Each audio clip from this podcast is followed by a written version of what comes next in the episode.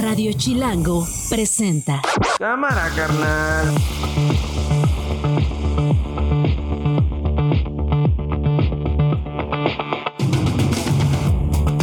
Hoy es viernes, al fin primero de septiembre del 2013. Yo soy Nacho Lozano y esto, esto no es un noticiero. Así suena el mediodía. Mucha extorsión por parte del grupo de los que se dedican a hacer este tipo de cuestiones. La verdad ya nos cansamos.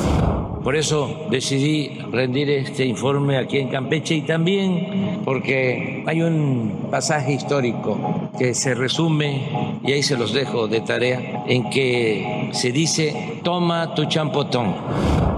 El proceso fue un éxito. Esa foto de Xochitl Galvez con Beatriz Paredes y con nosotros, pues es la que esperamos el 6 de septiembre entre Marcelo y Sheinbaum. Con respeto y pluralidad le damos la bienvenida a la senadora Beatriz Paredes Rangel. Pues mira, a mí me hubiera encantado llegar al domingo, eso era mi sueño. Había juntado un millón de firmas ciudadanas, se lo agradezco a todos los que se animaron a firmar, que además fue bien complicado. El juez de la causa tomó una decisión, me parece justa, acorde a los derechos humanos, a un sistema democrático de justicia como el que tenemos, y consideró que procedía a suspender el proceso. ¿Qué falló? Nada, el güey ese no me quería dar el dinero. Ah, está bien, hermano. Pon- ponte verga nada más, carnal. Va, te amo. Ya no hagas nada en un rato, güey. Espérate ya un año, ya relájate, güey. Esto no es un noticiero. Con Nacho Lozano. Me voy directo a Campeche. Ahí está Adrián Virgen. Hoy por primera vez en la historia de este país. Por primera vez, un presidente da un informe de gobierno, rinde un informe presidencial fuera de la Ciudad de México. Habían variaciones que en los últimos sexenios habíamos visto, particularmente desde el sexenio de Vicente Fox, en un sentido de, eh, pues, no dar un informe y entregar, digamos, este, libros y libros sobre la administración, eh, dar un informe en otra parte de la, de la ciudad. En los últimos años, Andrés Manuel López Obrador, el presidente de México, había optado por eh, Palacio Nacional. Hoy se fue a Campeche y hoy desde la capital, desde ese estado, en la capital de ese estado, dio su informe de gobierno. Adrián Virgen estuvo allá, es mi colega reportero allá en Campeche. ¿Cómo estuvo el informe, mi querido Adrián? Déjame comenzar con algunos momentos que eh, yo creo que vale la pena recordar. Yo creo que lo más importante, Adrián, si me permites, es el anuncio de el inicio de operaciones de la refinería de Dos Bocas. Es el presidente López Obrador. Las seis refinerías que heredamos han sido reparadas y han recibido mantenimiento con una inversión de 70 mil millones de pesos. Por ello ha aumentado su producción de 38 a 60%. La refinería Deer Park que compramos en Houston ya se pagó y procesa 340 mil barriles diarios. Hoy va a empezar a producir petrolíferos la nueva refinería de Dos Bocas. Hoy. Y a finales del año, esta refinería estará produciendo un promedio de 290 mil barriles diarios de gasolinas. Bueno, ya no escuchamos la parte en la que el presidente dice, hoy comienza Dos Bocas a producir gasolina. ¿Verdad, Rocío? Y volteé a ver a Rocío Nale, que es la secretaria de Energía, que estaba ahí al ladito. Y Rocío hizo sí. La secretaria de Energía dijo sí, sí, sí, sí. Hoy empieza. Adrián Virgen, ¿cómo estuvo el informe del presidente histórico hoy desde la ciudad de Campeche? Hola Nacho, te saludo con gusto. Y sí, efectivamente histórico en nuestro país de que el presidente haya trasladado a parte de su gabinete y haya invitado aproximadamente a 500 personas para que asistan a escuchar esta, este informe gubernamental. El, último, antes de que se lleven las elecciones, Nacho, y ya posteriormente, ya cuando haya un presidente electo ya dará su sexto informe. Pero te comento, estuvo, estuvieron eh, algunos gobernadores eh, como el del Estado de México, Monterrey, eh, Quintana Roo, y este, eh, Morelos, entre otros. También te comento que asistieron algunas, algunos invitados de su gabinete y por supuesto también estuvo eh, el ejército mexicano y, la marina ahí en el centro de convenciones Campeche eh, siglo XXI. Ahí, ahí mismo se llevó a cabo más o menos como una hora, 40 minutos de, pues, de este informe que, que dio el presidente, donde dijo dijo que eh, en su gobierno, eh, bueno, así lo presumió, que ha reducido la delincuencia en nuestro país y que eh, precisamente en su gobierno, así lo dijo textualmente, que en su gobierno ya no se mandan a a privar de la libertad a las personas. Ya no se, ya, ya hay, cambios y que no mandan a secuestrar a las personas. Y esto también eh, lo comentó porque eh, presumió de, obviamente, de, perpetuar la Guardia Nacional bajo el mando de los militares, algo que ha echado abajo eh, el poder judicial por la controversia que ha habido y, pues dijo que que aún así se ha esforzado para, por supuesto, eh, reducir la delincuencia y vamos a escuchar, de verdad que, vamos a escuchar lo de las masacres y desapariciones a propósito en su, en su administración no secuestran a, a las personas. Esto fue lo que dijo Nacho. Ahora no se reprime al pueblo, no se ordenan masacres, no hay tortura, no se desaparece a nadie, no se tolera la violación de los derechos humanos y tampoco existe un narcoestado.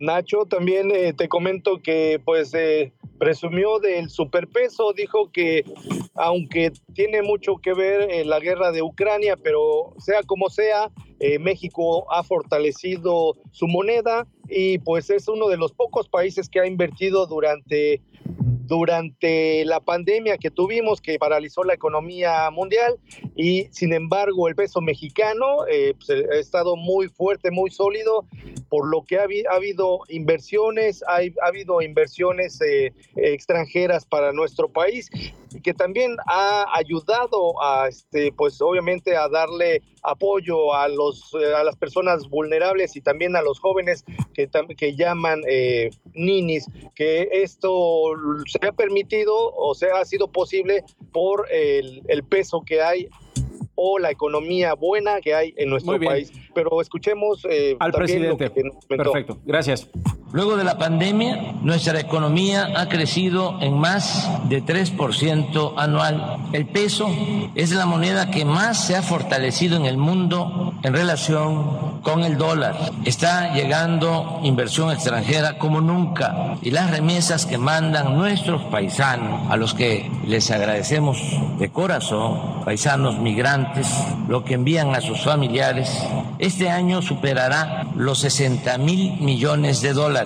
Ahí está. Adrián Virgen, te mando un abrazo hasta Campeche. Muchas gracias por este enlace, gracias por este reporte. El presidente además había anunciado eh, que iba a subirse al tren Maya, que el tren Maya sí o sí se iba a inaugurar en diciembre de este año y pues bueno, va a ser un recorrido, eh, dijo el presidente, eh, desde la ciudad de Campeche, va a parar en Chacán y desde el Chacán se irá a la ciudad de Mérida.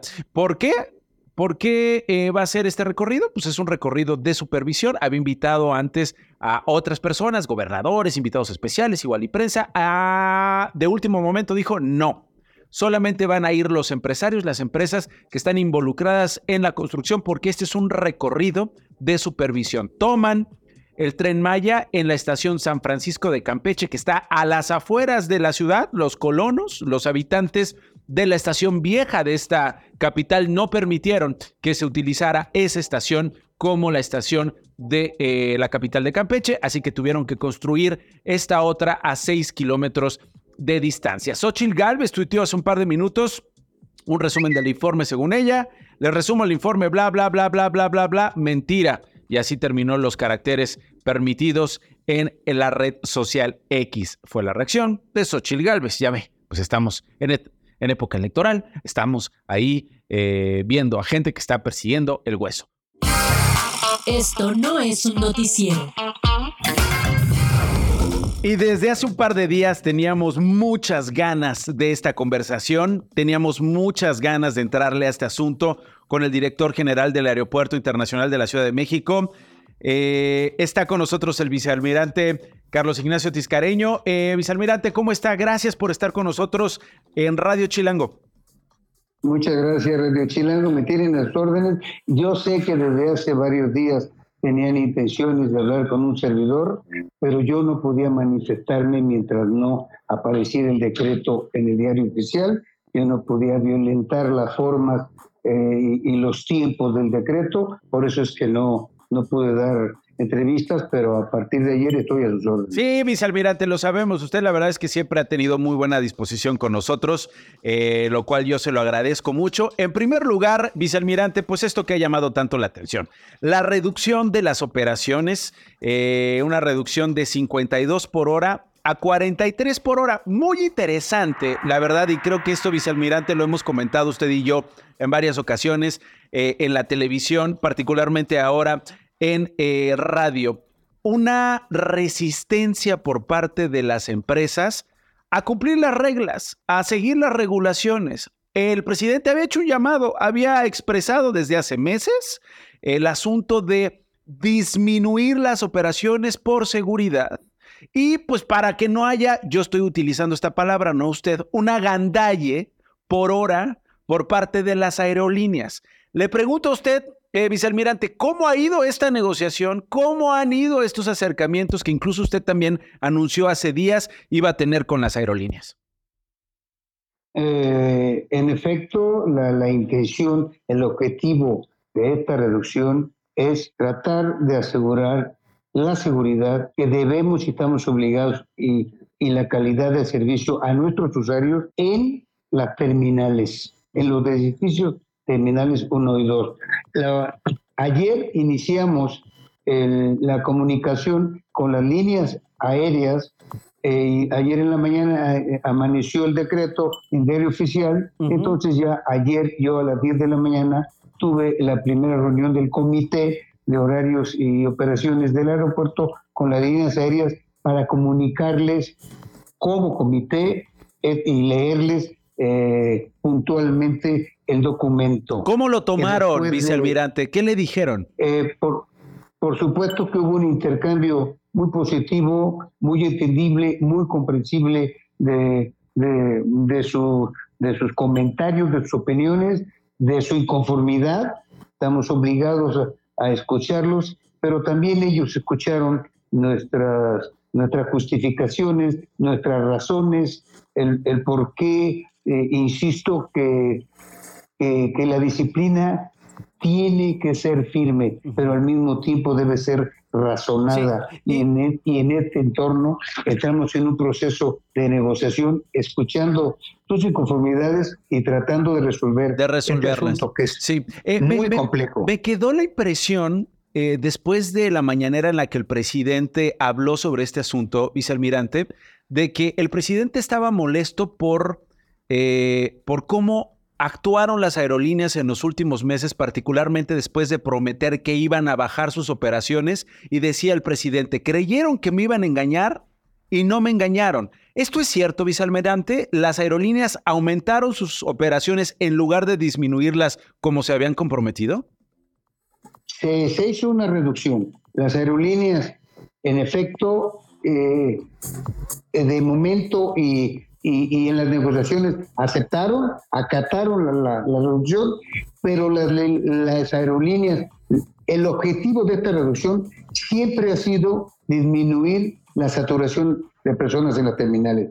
Pero al término de la reducción pasada, eh, de, al inicio de la temporada de invierno, al término de esto, las aerolíneas cumplieron de manera mm, regular la, la, reducción, pero lo que hicieron fue aumentar el volumen de sus aeronaves, cambiar el modelo y entonces nos metieron mucho más pasajeros, ah. mucho más pasajeros, saturando en exceso la de por sí ya saturadas eh, terminales. del aeropuerto. Ah. Entonces no se cumplió, no se cumplió el objetivo y sí hubo un desconcierto en cuanto a las operaciones que la que, que nosotros en abril obligamos a que desaparecieran por siempre los vuelos ilegales que venían llevando a cabo me acuerdo, me acuerdo muchísimo tiempos usted llamaba la atención sobre eso, que vendían vuelos y usted decía, a ver, están vendiendo vuelos en días y en horas que no existen, ¿eh? Yo no he autorizado, la autoridad no ha autorizado que esos vuelos existan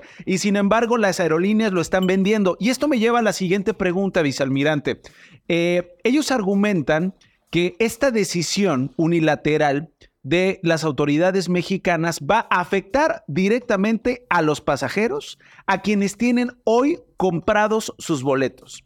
Y yo me pregunto si ellos no tienen una responsabilidad pues, para hacer los cambios y las adecuaciones. Digo, también no es que se distingan por respetar, eso lo digo yo, los derechos de los, de los pasajeros, no es que se distingan por respetar el derecho de el consumidor de sus vuelos. ¿No es algo que tienen que arreglar las aerolíneas para acatar lo que la autoridad les está exigiendo, eh, vicealmirante? Es una pregunta. ¿eh? Es, es una responsabilidad absoluta de las, de las aerolíneas. Nosotros vamos a decirles cómo se va a tratar, cuáles son los nuevos slots a los que tienen derecho, los históricos y los y, los que se logren negociar en este proceso, que es muy complejo, y las aerolíneas tienen responsabilidad de hacer los ajustes con sus pasajeros. Pero, eh, pero le voy a comentar algo que, pues, que es muy importante aquí. Estamos conscientes nosotros, porque todas las medidas son para beneficiar al usuario esas, y para que entren en norma todas las aerolíneas y nosotros también eh, funcionar normativamente. Estamos conscientes de que es la temporada de invierno, que los tiempos son muy cortos para los ajustes y para no afectar la temporada, los días críticos de, la temporada invernal de en diciembre y los primeros días de enero, nosotros por supuesto que vamos a hacer todo lo posible para no afectar al usuario. Ese es un hecho. Y vamos a trabajar entre las compañías respetando, tratando de respetar todo eso y que no resulte... Eh, hay disposición, digamos, lo que usted está diciendo es hay disposición por parte del gobierno federal, hay una responsabilidad que tienen que acatar las aerolíneas y eh, en este caso las autoridades del aeropuerto eh, que encabeza usted, pues dice... vamos a echarle la mano, pues para que no, no se les complique, pero ellos tienen que responder por sus pasajeros. Última pregunta, vicealmirante. ¿Qué responde a quienes dicen, esta es una medida que está tomando el presidente López Obrador para que las operaciones se vayan a la IFA que no está siendo usado? Respondo de manera directa como usted me la hace. Nosotros venimos actuando en este asunto de la saturación desde que Marina tomó, desde un poco antes y después de que tomamos el control del aeropuerto, principalmente de la administración, en tratar de mitigar la saturación en el aeropuerto. Si esta red, de esta reducción viene la resultante de muchos slots, de muchos vuelos que quedan a disposición y esos vuelos son aprovechados por otro aeropuerto, pero estamos hablando del AIFA, bienvenidos y seremos los primeros en celebrarlo porque nos va a ayudar a mitigar la saturación. Está muy claro. El objetivo es mitigar la saturación. Muchos vuelos van a quedar disponibles y ojalá y se vayan al IFA.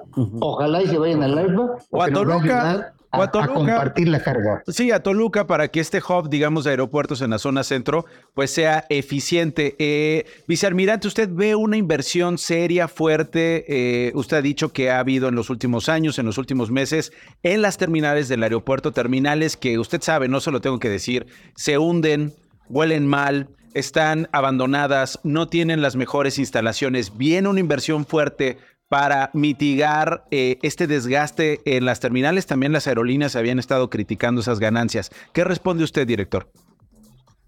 Respondo lo que he estado diciendo desde mucho tiempo antes, que sería yo un necio si niego una evidencia. Esta terminal ya requiere una reestructuración total, es muy difícil mantenerlo, eh, consume muchos recursos humanos y, y financieros y no esta administración no va a emplear más dinero, ningún dinero, en reparaciones cosméticas o muy temporales. Necesitamos enfocarnos a un proyecto integral. ¿Para qué? Para esto, y como el aeropuerto tiene algunos problemas financieros que si no graves no nos permite trabajar eh, como, como quisiéramos, eh, el señor presidente el día de anteayer en la reunión en Palacio Nacional, eh, en lo que se define la forma que se van a manejar las, finanzas de este aeropuerto, cuando pase a Marina íntegramente, me, me, informó, me comunicó que para el presupuesto de 2024 nos está otorgando 1.500 millones de pesos más adicionales a lo que nosotros eh, requiramos en nuestro presupuesto anual. 1.500 millones de pesos más. Muy bien, y ya estaremos pendientes, estaremos hablando de esas reestructuras que dice el vicealmirante Tiscareño, no son cosméticas, tienen que ser estructurales. Director General del Aeropuerto Internacional de la Ciudad de México, vicealmirante, como siempre, gracias por sus respuestas. Muchas gracias, Chilango, mucho, muy amable y muchas gracias. Eso. Estás escuchando Esto no es un noticiero con Nacho Lozano. Regresamos. Una con 25 es viernes y a partir de este viernes y todos los viernes, Daniel González, el maestro que más sabe de cine, estará con nosotros. En esto no es un noticiero. Daniel, ¿cómo estás? Pues qué gran recibimiento. ¿Qué tal? ¿Cómo te siento? Como siempre, hermano, en todas las aventuras. ¿Cuál hermano? Profesor, maestro, que además aquí... Ya, hermano, después de capitán, capitán, que aquí ya eh, te, encontraste a varios este, alumnos tuyos. Pues digo, ya uno lleva años en esta carrera. De entrada, yo, yo, yo, fui, yo fui tu alumno cuando tú fuiste mi, mi, profesor de cine en la carrera que estudié. Yo estudié Historia del Arte y tú fuiste mi profesor. Sí. Y te quisimos mucho, desde entonces tenemos una relación de amistad y de mucho respeto. Y desde entonces has estado en varios, en todos los proyectos radiofónicos míos, hablando de cine. Tú eres profesor, tú eres académico, tú eres editor, tú eres escritor y sobre todo eres alguien eh, que ama, que valora, que aprecia el cine, que contagia ese, esa, esa, esa manera de ver el cine y lo vamos a hacer todos los viernes. Lo vamos a hacer más adelantito. Nada más quería preguntarte, ¿cómo viste esto de lo del aeropuerto de la Ciudad de México? Oh, muy bien, Nacho. Que llega un momento en el que estas aerolíneas que hacen lo que se les pega la paz, no todas y no en todas las ocasiones, pero en, en general, ¿no? Pero eh, son abusivas y solo el Estado la autoridad puede ponerle freno a la rapacidad de las empresas, que evidentemente buscan las mayores ganancias, las, digamos, la, mayor acumulación. Y no puede ser. No puede, no puede, ser. Bueno, vamos a ir a Tizayuca en este instante. Rodrigo García es operador de la línea de autobuses México-Tizayuca. Rodrigo, muchas gracias por tomarme la llamada. ¿Cómo está? Bueno, vamos a intentar recuperar la llamada desde temprano, Daniel los operadores, los transportistas de las rutas México-Tizayuca. En realidad era solo esta línea, pero hubo otras empresas que se sumaron. Hubo otras empresas que dijeron, tú protestas, yo también voy a protestar contigo porque estamos hasta la madre de que todos los días nos extorsionen, que todos los días nos cobren derecho de piso a nosotros que salimos a trabajar. Rodrigo García ya está con nosotros. Decíamos, es operador de la línea de autobuses México-Tizayuca. Rodrigo, ¿está por ahí? Sí, aquí estoy escuchándote, Nacho. Eh, Rodrigo, eh, desde muy temprano, eh, ustedes tomaron la México Pachuca, tomaron el Arco Norte, hicieron estos cortes a la circulación porque están hartos de ser víctimas de la violencia. Rodrigo, ¿por qué no, por qué no me ayuda a entender un poco cómo actuaba? O cómo, cómo siguen actuando estos grupos criminales con ustedes? ¿Cómo, ¿Cómo se lleva a cabo la extorsión? ¿Se acercan, les cobran diario? ¿Cuánto les cobran? ¿Cómo se acercan, Rodrigo? Eh, básicamente ellos se acercan, por decir, ahorita sucedió el martes pasado que quemaron una unidad, llegan con el operador, se suben como pasajeros y ya estando en un lugar más solitario, este, te encañonan, eh, empiezan a, amedrentarte, te dan un papel ellos con el número de ellos para que tus dirigentes se, se empiecen a comunicar con ellos para el derecho de piso. Eh, después de eso ellos bajan al, pasaje, bajan al operador y incendian la unidad. Mm. Eh, ¿Esto ocurre diario, Rodrigo? ¿Esto ocurre con solo la línea de autobuses México-Tizayuca o con otras empresas? No, lo tiene también el problema eh, eh, autobuses Baltasar, que también son de, ahí de por Tizayuca también. Eh, las combis de Tizayuca pasaron por eso hace como tres meses también. Eh, esta extorsión, haz de cuenta que te la piden por semana.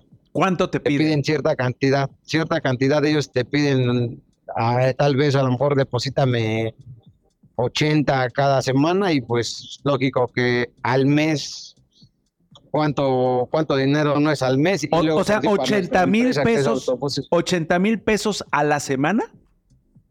Sí, es por semana. Este no es por, no es diario, es por semana. 80 mil a la semana por ruta. Es decir, a, Sí. a- a los de México Tizayuca, a los ODT, a los, a los otros, es, 80 mil por cada semana. quien tiene que aportar lo suyo. Es una lana, es una lana que eh, no es nuevo, esto ya se había presentado desde hace semanas y parece que la autoridad ya lo sabía, Rodrigo, no había hecho nada. De hecho, hace un año pasamos por una situación así porque te platico que esta ya sería la cuarta renta que tiene la empresa. La cuarta. Y si Así. no, te queman el autobús y si no, encañonan al operador y lo ponen en riesgo. Ustedes desde temprano, Rodrigo, están permitiendo que... Para un derecho de piso. Sí, adelante, Rodrigo. Trabajar para un derecho de piso, pues no sé, como que no está muy... Trabajar para ellos nada más, más que, más que nada, ¿no? Sí, trabajar, trabajar para ellos. Ahora, ¿qué les han dicho las autoridades del Estado de México, las autoridades de Hidalgo, las autoridades federales? ¿Hay compromisos después del bloqueo desde esta madrugada, Rodrigo? Ahorita eh, nos acaban de mencionar nuestros dirigentes que podemos quitar el bloqueo, ya se reunieron ellos con las autoridades federales y estatales y pues ya nos vamos ahorita, Ah, no sé eh, qué ok, nos una de la- una de la tarde- no sé qué acuerdos tendrían, pero me imagino que, que ya llegaron ahí por ahí unos buenos acuerdos. Una de la tarde con 31 minutos y Rodrigo García, operador de la línea de autobuses México-Tizayuca, me está confirmando que en este instante van a levantar el bloqueo en la México-Pachuca, en las vialidades que han sido tomadas desde temprano, porque dice Rodrigo, sus dirigentes ya les comunicaron que llegaron a un acuerdo con las autoridades federales. ¿Tiene usted, Rodrigo, detalles de ese acuerdo?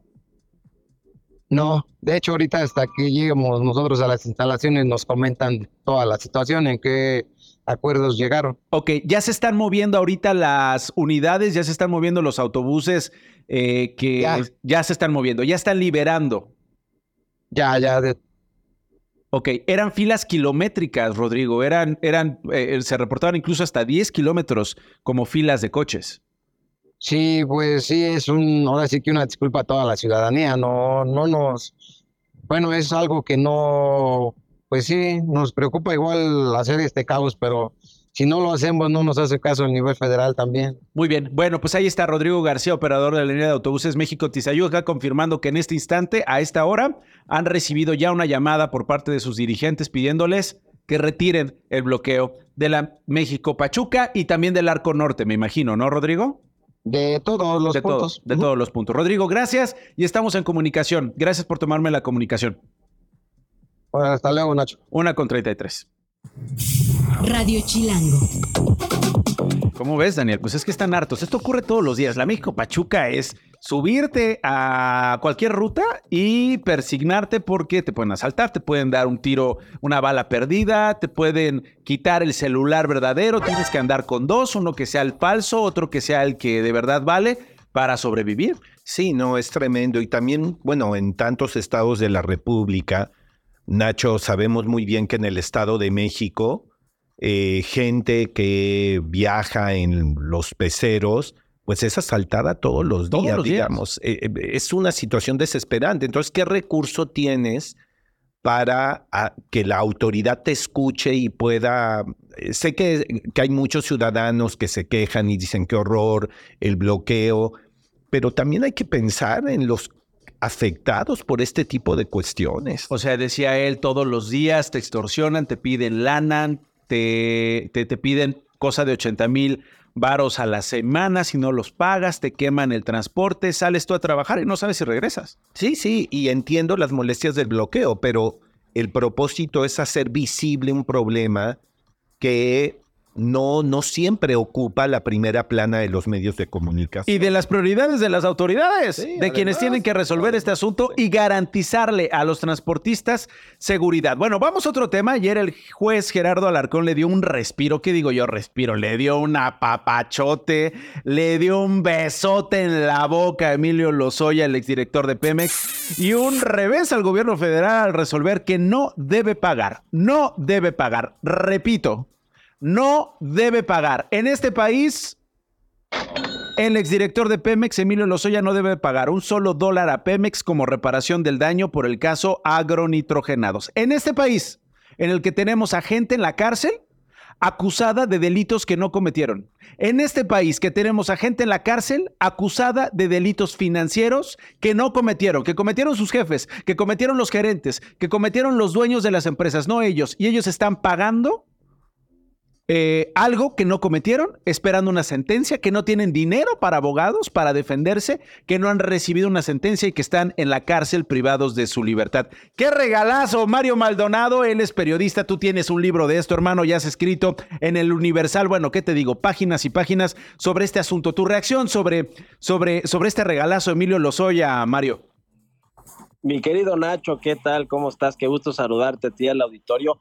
Pues mira, efectivamente es un eh, una pérdida garrafal o una falla garrafal de la Fiscalía General de la República y del gobierno del presidente López Obrador de Petróleos Mexicanos, porque no pudieron, fíjate, le querían cobrar 30 millones de dólares como, un, como parte del acuerdo reparatorio por eh, haber vendido eh, o haber comprado más bien cuando era director de Pemex. Él adquirió esta planta de agronitrogenados, que es una planta de fertilizantes que decían que era básicamente chatarra, que la adquirió a su amigo Alonso Ancira, el dueño de Altos Hornos de México, que él sí llegó a un acuerdo muchísimo mayor con el gobierno, ¿eh? con la fiscalía de más de 200 millones de dólares y se supone que los está pagando, ya les pagó 100 millones.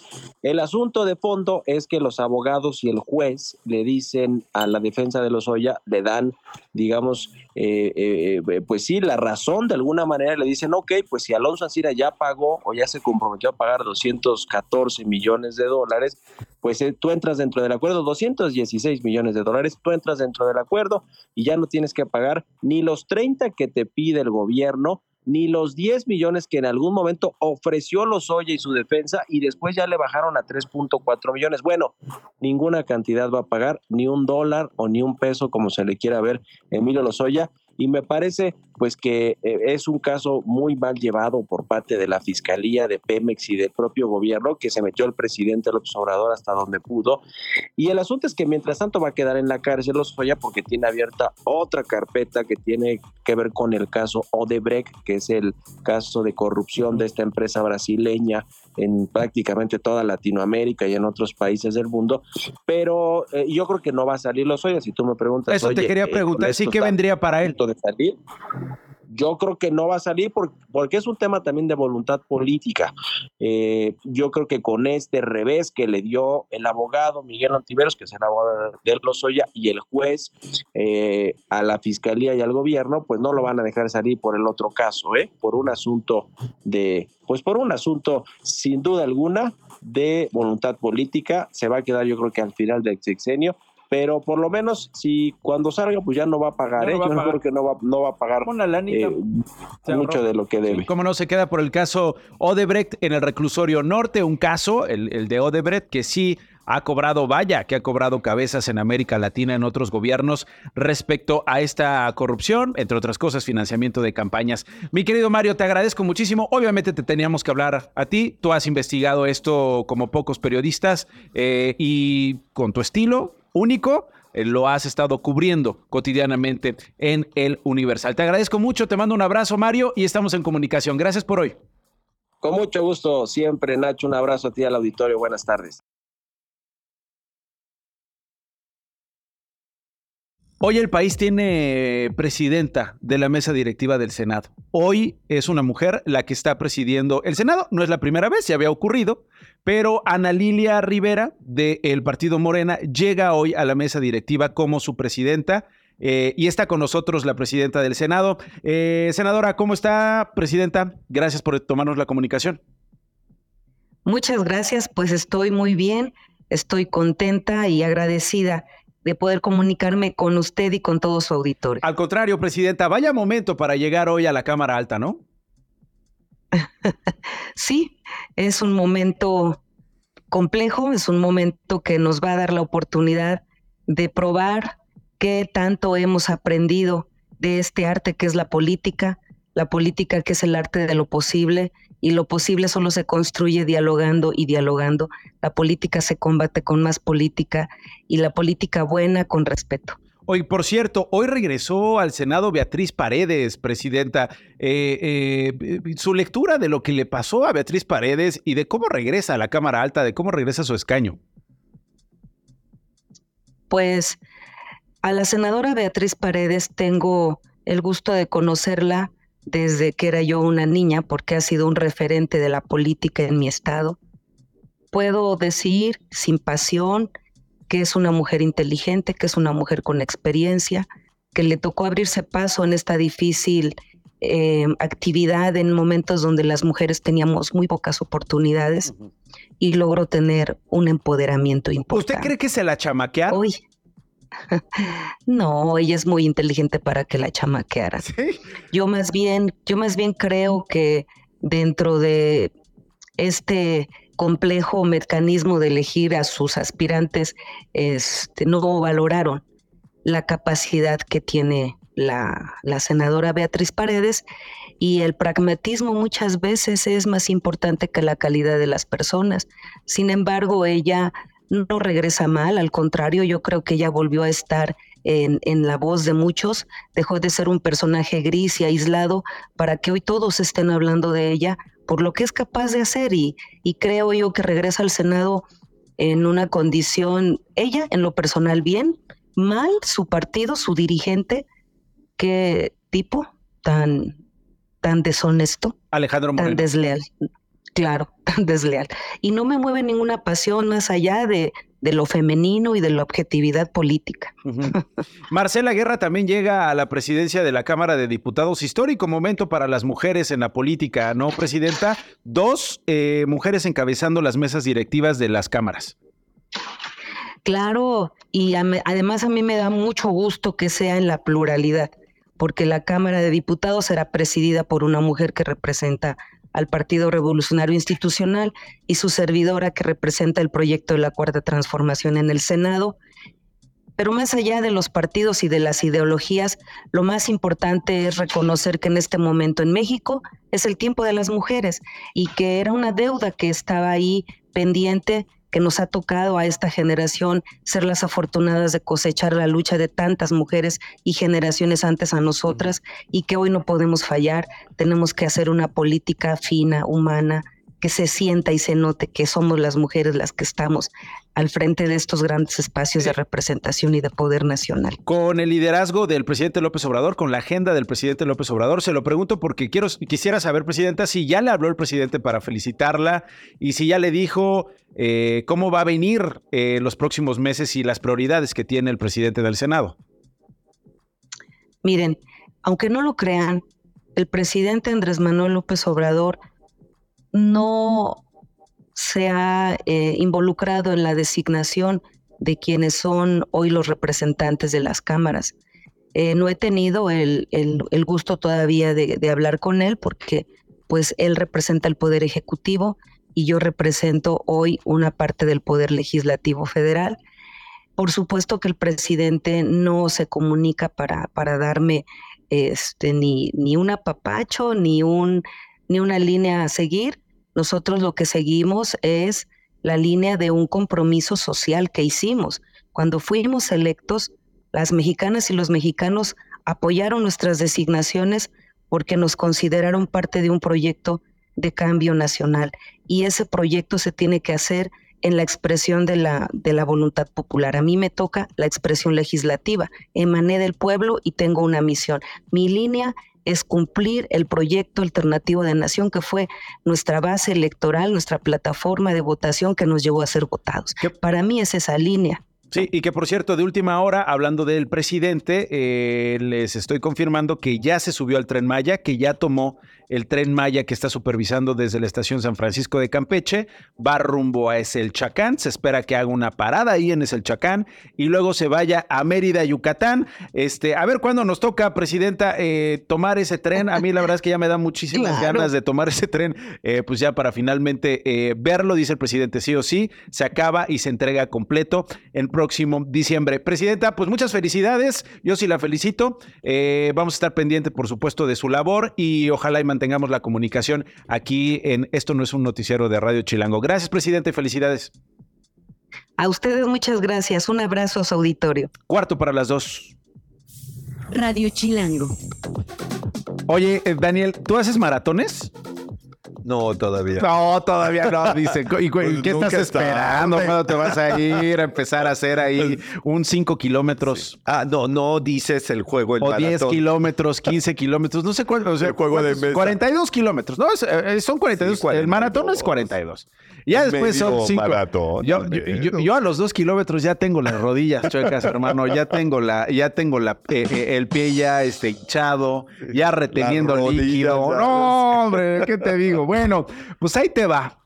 ¿Viste lo que sucedió en el Maratón Internacional de la Ciudad de México? Que es un suceso sí, con este boliviano espectacular. Eh, pero, pero de verdad, lo que significa el Maratón Internacional de la Ciudad de México para la vida de la capital es único. ¿eh? O sea, de verdad, nadie se queja al principio. ¡Ay, cómo cierran las avenidas! No, no puedo pasar con mi coche, no puedo cruzar por acá. Pues no, hermano, porque ahorita lo van a tomar los atletas, porque ahorita lo van a tomar las mujeres que llevan años entrenando para correr 42 kilómetros, no tu coche no tu máquina. Se cierra, la, Ciudad de México se transforma, son 28 mil participantes, hay derrama económica, viene gente no solo de cualquier parte del país, sino también del planeta. Ganaron este boliviano del que dice Héctor Garibay mm, en la rama varonil. Y luego Celestín, híjole, Chechit, Chepchirchir, Chepchirchir en la categoría femenil. Es la que se llevaron, eh, son los que se llevaron, digamos, las medallas. Y hubo denuncias en redes sociales sobre corredores que aplicaron un Roberto Madrazo. ¿Te acuerdas de Roberto Madrazo cuando salió? Creo que fue en Berlín, ¿no? Que, que, salió Roberto Madrazo, el priista, aspirante presidencial del PRI. Y este, desapareció misteriosamente. Y, no, y de repente ahí va corriendo Roberto Madrazo con su bigotito, el tabasqueño, ahí dándole el fuego gobernador de Tabasco, ¿no? Se enfrentó con López Obrador, ¿no? Y ahí va corriendo de repente y, y, de repente, pues si no te concentras en los participantes, pues no te das cuenta que Roberto Madrazo había desaparecido y de repente aparece con chamarra roja, hermano, cerca de la meta, saliendo de una, de, una cuchilla, que saliendo de un callejón y cruzando la meta llegamos. Entonces está la foto ahí de Roberto Madrazo con los brazos abiertos. Lo logré, gracias. Bueno, pues creyendo que, que pues un maratón es como una elección. creyendo que un maratón es como jugarle al priista en una elección. Bueno, eh, sin politizar, el Maratón Internacional de la Ciudad de México fue muy sensible a las denuncias que hubo en las redes sociales de corredores que presuntamente no corrieron completos los 42 kilómetros. Raúl Paredes es el director del Maratón de la Ciudad de México. Raúl, ¿recibieron ustedes estas acusaciones, estos, digamos, señalamientos? ¿Y qué van a hacer, director? ¿Qué van a hacer, Raúl, eh, frente a estos comentarios en redes sociales?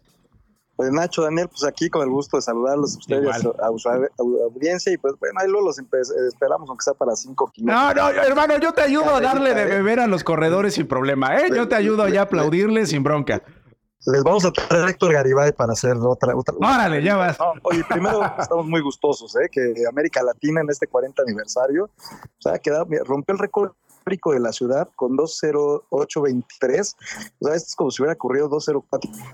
Entonces se quedó a 10 segundos de, lograr la marca pegar a París. Imagínate aquí en la ciudad. Entonces, la verdad fue una gran marca. Este, bueno, como ahorita lo comenté, un gran espectáculo, pero como siempre hay un negrito ahí eh, en el arroz. Y entonces una página que no estamos a favor de, del escarnio público ni de, de, campañas de, hate ni de odio, hicieron una serie de denuncias y también hicieron a lo mejor algunas eh, eh, señalamientos. había más de 10.000 personas que no habían hecho el recorrido completo. Primero, decirles a todos que no es esa actividad, tomar notas de un año del 2018, donde sí hubo un suceso ahí, este, pues inigual, ¿no? Que sí hubo una gran, digamos, hubo este tema de personas que no culminaron, pero nosotros ya siempre hacemos un análisis, Nacho, o sea, das de cuenta, a nosotros el sistema nos marca quienes no terminaron el recorrido, eso quiere decir no solamente que hayan salido de la meta y hayan llegado, sino también cómo cruzan los tapetes y también, este, eh, digamos que nos, el, sistema nos arroja no solamente el que atraviesa la meta eh, eh, es el que lo termina, porque a veces les faltan tapetes y entonces automáticamente el sistema nos dice que pudiera estar descalificado, pero a veces hay algunas fallas tecnológicas, no en que se pueden aclarar, ¿no? Y que ellos van a tener eventualmente el derecho de aclararlo. de aclarar, y eventualmente ustedes los buscarían. Y, se, valora. Nosotros lo que sí tenemos que hacer solamente es valorar. 95 y quien no lo haya hecho, pues, bueno, pues, pues ojalá haya disfrutado la, emoción de las porras de la gente, pero también cabe aclarar que no hay hay de todo, ¿eh? hay de esas personas que sí abusan un poco y que van a tomarse la foto en la meta con la medalla diciendo que concluyeron un logro que la verdad tiene un respeto y una dificultad impresionante pero ya no los vas a dejar inscribirse este después. Para, para entrenar, para ir a otro maratón, a Chicago, y no entran a la meta. O sea, eh, hacen su distancia de 30, 32 kilómetros. Hay gente que se truena en el recorrido, incluso le pasó a un keniano y, al subcampeón del 2021, en el kilómetro 30, pues no culminaron la carrera, ¿no? Este, llegaron a la meta, pero pues ya no. Oye, pero a los que caches, a los que caches, hay, muchas causas, ¿eh? A los que caches, Raúl, pues ya no les van a, o sea, ¿cuáles van a ser las consecuencias? ¿Cuáles van a ser los eh, eh, castigos? muchos, ¿sabes? Que aspiraban a, que nosotros, al ser un, maratón certificado y ser etiqueta oro y avalado por la World Athletic, eh, para muchos les genera la clasificación a Boston, que es un sueño anhelado cuando reduce ciertos tiempos de, de conforme a tu edad. Entonces, el, digamos que el certificado que te damos nosotros te sirve para esta u otra competencia, o sea, es como es una distancia avalada que te permitiría participar en otra carrera. Ya no se expiden esos certificados, es como si no hubieras hecho esta carrera, como si no lo hubieras... nuestra carrera no le servirá para que vayan a, Otro, una competencia. Bueno, Raúl, te mando un abrazo. Gracias por comunicarte con nosotros y felicidades por esta organización, Raúl. Abrazo, nos vemos pronto. Gracias, nos vemos prontito. Una con 51, Daniel. Se fue volando el programa, pero obviamente tú viniste a una cosa y es el cine. Qué bella película esta de la que vas a hablar. Espectacular. Eh, eh, y mira, Nacho, yo me pregunto, ¿con qué recursos cuenta un niño para hacer frente a una atmósfera familiar que le es contraria, que le es adversa, que no es un lugar seguro.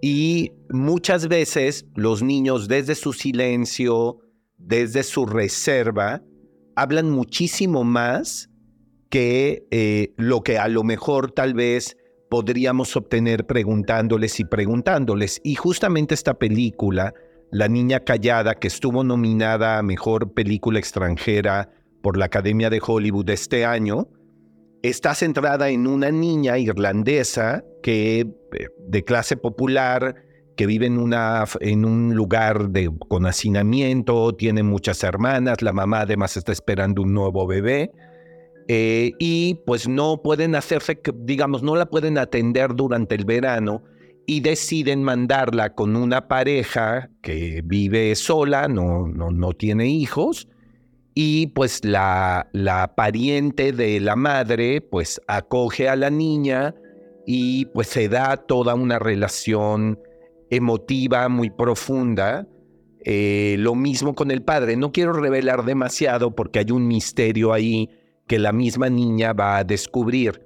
La película es de una enorme belleza porque creo que el gran, la gran virtud es que nunca cae en el melodrama ni en la estridencia emocional. Es decir, todo está siempre bastante contenido y en gran medida gracias a la actuación extraordinaria de esta niña. Es extraordinaria. Extraordinaria, ¿eh? Es una mirada, es un control de las emociones, es decir con un gesto, es la interacción con esta, con esta, digamos, familiar que la recibe en su casa, es esta tensión con el esposo de esta mujer.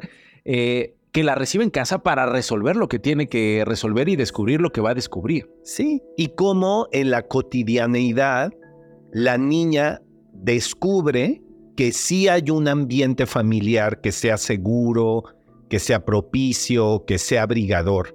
Y esto es precioso porque muchas veces uno romantiza a las familias, eh, no sé, piensa que los padres biológicos o naturales, por el simple hecho de serlo, serán mucho más protectores y pues no, no, no siempre es así. Por favor, no se lo pierdan. ¿Dónde, dónde la podemos encontrar, Dani? Está en Cinépolis, en Cinemex, en la Cineteca Nacional.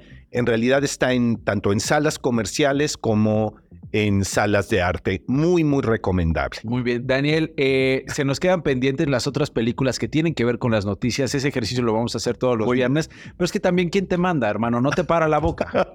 que si Tizayuca, que si el Tren Maya, que si esto, que si el otro. Para eso está. Daniel, qué privilegio tenerte acá. Oh, igualmente. Nos Nacho, escuchamos el próximo éxito, viernes. Mucho éxito. Muchas gracias, Daniel, por sumarte a Radio Chilango. Encantado y nos vemos el próximo. Es un privilegio. Una con 55. Gracias. Nos escuchamos el próximo lunes en punto de la una. Quédense en esta sintonía. Adiós. Nos vemos. Esto no fue un noticiero con Nacho Lozano. Radio Chilango, la radio que... Viene, viene, ¿eh?